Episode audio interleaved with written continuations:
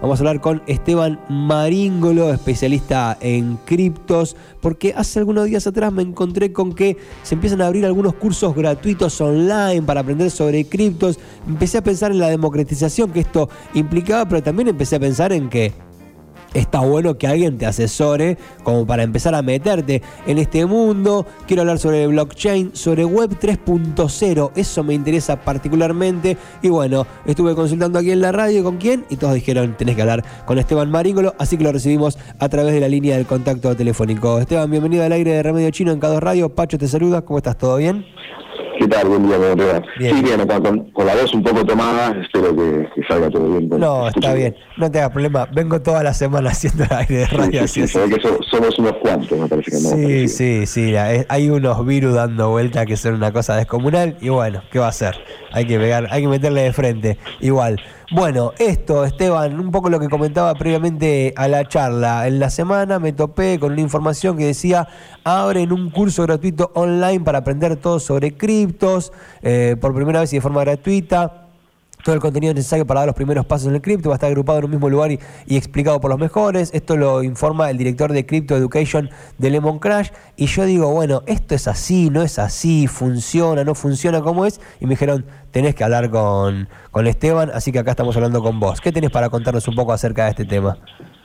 Bueno, eh, en los últimos, te diría que en los últimos dos años eh, hubo muchísimos eh, oferentes, educadores que, se lanzaron básicamente a enseñar lo que saben, algunos de manera individual, otros de manera más organizada, porque sí, porque es un tema bastante amplio, eh, sobre todo para determinadas funcionalidades que se quieren usar, y sí, y es como básicamente entrar a, aprender a usar Internet, siempre la analogía que siempre se hace es esa, es como si tenés tus años, te acordarás cuando empezaron a usar Internet, que, era como, ¿qué es esto del mail? ¿Qué es esto de la web?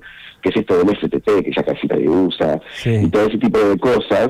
Bueno, eh, con, lo que es el mundo de criptomonedas y blockchain pasa algo parecido. Eh, son muchos conceptos a veces para asimilarlos todos juntos. Claro. Y lo mejor es hacerlo de una manera ordenada, medio que de menor a mayor, para también ir entendiendo qué diferencias hay entre las distintas criptomonedas, porque no son todas iguales entre las distintas blockchains, qué, qué beneficios tienen algunas, qué riesgos tienen algunas o qué contras tienen algunas. Bien. Eh, y bueno, y cuáles permiten hacer algunas cosas, cuáles no. Entonces, bueno, hay, hay muchísimo contenido, realmente es, es como para que si alguien quiere aprender en serio, haga un curso, porque por lo general en, alguien te lo puede explicar, que yo me la paso haciéndolo cuando alguien me pregunta, en una charla de 10, 15 minutos te llevas una idea, pero si te gustó te vas a quedar con ganas de aprender más. Y eso lo tenés que hacer en un curso. Bien, y para empezar a meterte en el tema, vos particularmente, ¿qué es lo que recomendás?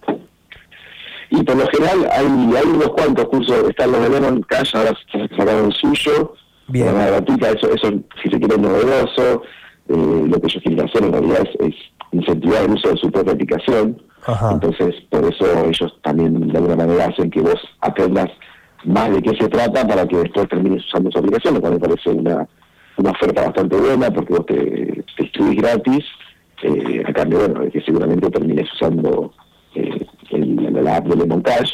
Bien. Eh, también está la gente de Velo que cada tanto da, hace, si digamos, como dos estilos de capacitación, tenés lo que es el curso formal, si quiere, con la estructura, qué sé yo, y después tenés, por ejemplo, una app que es competencia de, de Lemon que se llama Velo, que ellos hacen una vez por semana, hacen las velos juntadas, que se llaman, y cuando termine algo explicar un tema.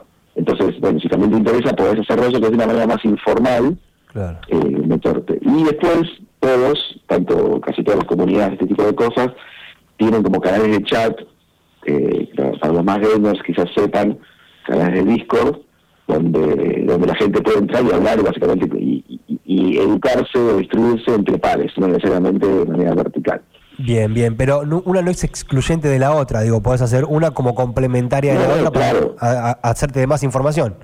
Claro, claro, y podés leer también, o sea, libros, eh, obviamente que no sé mercado de libros, yo por ejemplo consumo mucho, mucho contenido en inglés, entonces, pero hay, hay muchos libros, eh, inclusive en español, eh, por ejemplo, de editoriales españolas, eh, que bueno, te puedes de un montón de cosas. A mí, yo soy una generación antigua, a mí me gusta leer más que ver videos o hacer cursos, pero pero sí, eh, hay un montón y son todos complementarios, claro. Bien, y después usar, que es la mejor manera, porque uh. es la realidad. uno tiene que entender de qué se trata, pero si no usas es como aprender a hacer surf un video y no te metes nunca al agua. Que te lo expliquen en un pizarrón, pero no te metes nunca al agua, ¿no? Sería más, exactamente, sería más o menos eso. Esa, esa analogía que tiraste ahí estuvo muy buena. Bueno, pero entonces esto de Lemon están bien, los de Delo están bien, lo que el mundo ahí más informal que hay en Discord, por ahí está bueno meterse y los libros es una buena recomendación para entrar. Ahora, Esteban, cuando escucho hablar de criptos, yo me reconozco un eh, desconocedor del tema, tengo varios amigos que se dedican, acá, bueno, acá y eh, Lea pasa todos los días la data, un poco de cómo va la, cotización. Este, mm, cuando escucho hablar de criptos y escucho hablar de blockchains, se me mezcla un poco todo. ¿Es lo mismo? ¿Es distinto? ¿Cómo le explicarías a alguien que no tiene ni idea como ese pequeño mundito, ¿no? Como ese pequeño detalle. Bueno, eh, blockchain como concepto surge con Bitcoin, que es la primera criptomoneda que logra que se popularizó, porque en realidad ya existían otras criptomonedas antes, pero pero la digamos la que logró popularizarse fue Bitcoin, que ya tiene más de 10 años, y el concepto que incorpora Bitcoin es este concepto de blockchain, que reducir, digamos que explicado de manera sencilla, es un registro donde nadie puede alterar lo que está escrito. Básicamente es un registro donde solamente se puede agregar contenido, pero no se puede borrar el contenido. Okay. ¿Qué, ¿Qué beneficio da esto? Bueno, de que nadie puede alterar lo que ya está ahí, entonces no dependes de, confiar en una persona, es como decir, eh, el famoso recibo, ¿no? Cuando vos pagás, alguien te da un recibo, tiene la firma, bueno, esto sirve para, para una transacción entre dos, pero si vos tenés que hacer una transacción entre muchos, miles o millones, y a escala global obviamente eso no, no funciona. Después termina, termina, termina pasando por un banco que dice, recibí el pago de tal lado, lo mandé a tal otro lado. Bueno, lo que hace esto es, porque hay que, hay que recordar que es una cuestión tecnológica de fondo, sí. da una herramienta tecnológica para, para desintermediar este tipo de transacciones. Entonces, este registro inmutable, que es, que es la famosa blockchain, como se le llama, eh, da esa herramienta. Y está, bueno, tiene un montón de cuestiones criptográficas que son más técnicas, pero en resumen es eso, es un registro que no se puede modificar. Bien, ¿y, vale para eh, múltiples eh, criptos o, o, sirve solo para una en particular? no, no, las más las más conocidas, que son, digamos, las blockchain que son Bitcoin, Ethereum, tenés, eh, bueno, Solana ahora es una de las nuevas que a mí me, gusta, pero hay, hay casi todas las, más conocidas usan blockchain. Después hay algunas otras, no tan populares ahora, que sí eran más populares hace 3, 4 años, que usan otro concepto que no es una blockchain, pero que diría que podés asumir que casi que criptomoneda hoy es igual a blockchain. Lo pones un asterisco y listo, pero hay algunas que no, pero por lo general son todas así. Todas son blockchain. Buenísimo, lo recontra resumiste, al final te recontra entendí. Ahora me estoy, eh, eh, no es tan complicado, ¿no? Eso es otra cosa que pasa también, que la gente cuando escucha eso le parece como re complicado y cuando te encontrás con alguien que realmente sabe el tema y lo ha curtido y lo experimenta todos los días, te lo explica un poco y tampoco es tan complicado, ¿no, Esteban? Bueno, es, eh, a mí alguien me dijo que que en realidad es como, usar WhatsApp. Si yo te explico, yo, yo me dedico al software, si yo te explico cómo está hecho WhatsApp, eh, te, te, te vuelve la cabeza porque tiene una complejidad. Pero si yo te explico cómo usar WhatsApp, en realidad es muy sencillo. Bueno, con esto pasa algo parecido, la única diferencia es que por lo general acá está, estás involucrando un valor eh, económico, entonces obviamente uno tiene que entender un poco más para básicamente no perder el dinero que haya fuera, que sea poco o sea mucho. Entonces, esa es la diferencia, pero usarlo es bastante sencillo, eh, obviamente quizás no es tan sencillo como enviar un mensaje de WhatsApp, pero con ciertas aplicaciones como esta de Velo o de, o de Moncayo o otras que hay, uno se puede ir metiendo en el tema y a poco ir incorporando los conceptos, porque también es real, que cuando vos te metes, te hablo, que casi todas las palabras son en inglés, te dicen que la blockchain, que la wallet, que la ARES, y claro, llega un momento que decís, son muchos conceptos nuevos y te cuesta asimilarlos, pero a medida que lo vas usando, por eso hacía el ejemplo del surf, eh, a medida que vos te vas metiendo en el tema, vas entendiendo un poquito más y vas, vas a tu propia velocidad pudiendo incorporar conceptos nuevos. Y quizás ya, cuando ya entendés los riesgos, por ejemplo, de tener eh, tus valores en una aplicación como Velo o como Lemon Cash, vas entendiendo qué riesgos tiene y quizás te vayas a otro tipo de aplicación donde tenés menos riesgos.